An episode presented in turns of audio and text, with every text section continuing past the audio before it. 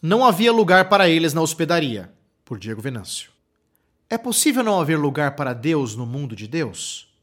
Não havia lugar para o Salvador. Acompanhe a narrativa de Lucas capítulo 2, versículo 7, que diz: E ela deu à luz o seu filho primogênito, enfaixou-o e o deitou numa manjedoura, porque não havia lugar para eles na hospedaria. Pois bem, já estamos comemorando mais um Natal. O tempo passa depressa, o ano é tão atarefado que a data do Natal nos pega de surpresa. Comecei a reler os textos que falam sobre o advento do nosso Salvador, Jesus Cristo, que surpreendentemente vem até nós como um bebê. Durante essa leitura, eu me deparei com essa afirmação de que não havia lugar para o nosso Salvador. Não havia lugar para o Criador. Não havia lugar para aquele que é dono de todas as coisas, como muito bem nos escreve em João capítulo 1, versículo 3. Todas as coisas foram feitas por intermédio dele, e sem ele nada do que foi feito existiria. Aquele que fez todas as coisas não consegue um lugar para um nascimento digno e com maiores cuidados. Isso não deixa você surpreso?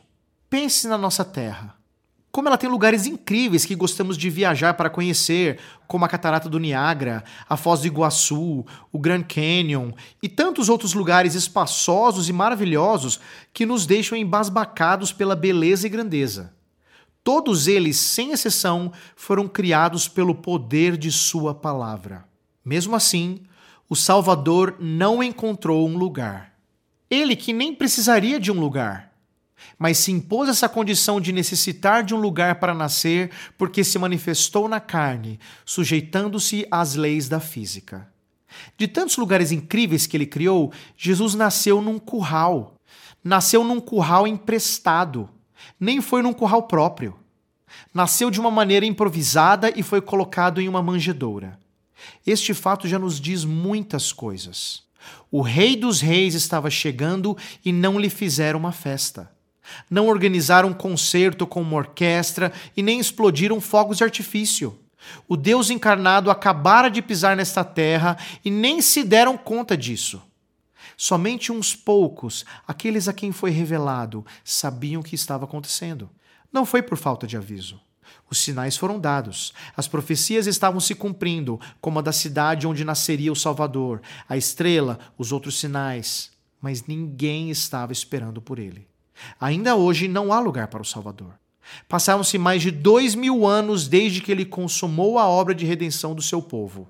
E nós estamos aqui, passados todos esses anos, ainda falando de modo geral de um Natal sem criança, de uma natalidade sem nascimento, de bondade e amor evocados sem termos a ideia da transcendência e da perfeição desses atributos em Deus.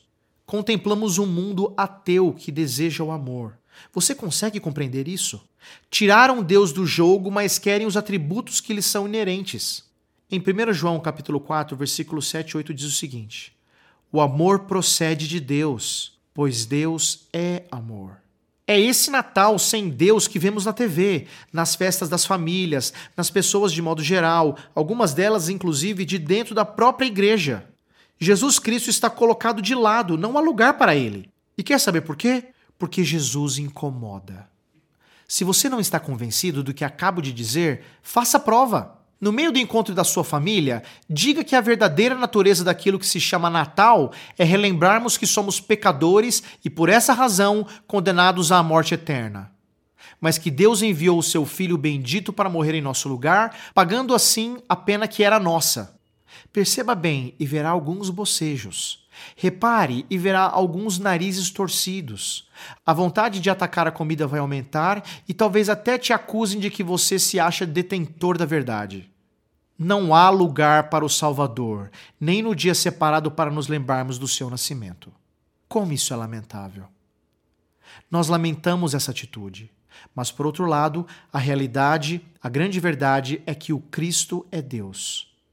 Ele é vencedor, estabeleceu o seu reino e esse reino é a realidade mais poderosa de todo o universo. Conclusão? É um contrassenso pensarmos que não há lugar para Deus no mundo de Deus. Na verdade, Deus mesmo estabeleceu que as coisas seriam assim e que um dia o próprio Jesus Cristo virá para buscar aqueles que são seus e condenará aqueles que não deram o lugar que lhe é devido em seus corações. Que Jesus Cristo seja louvado agora e para sempre. Amém. Você gostou deste post? Então compartilhe essa mensagem com seus amigos, sua igreja e familiares. Coloque o seu e-mail no nosso blog para não perder nenhum post. Siga-nos no Facebook, Instagram e Twitter. Conheça a Telmídia, vídeos cristãos para você e sua família.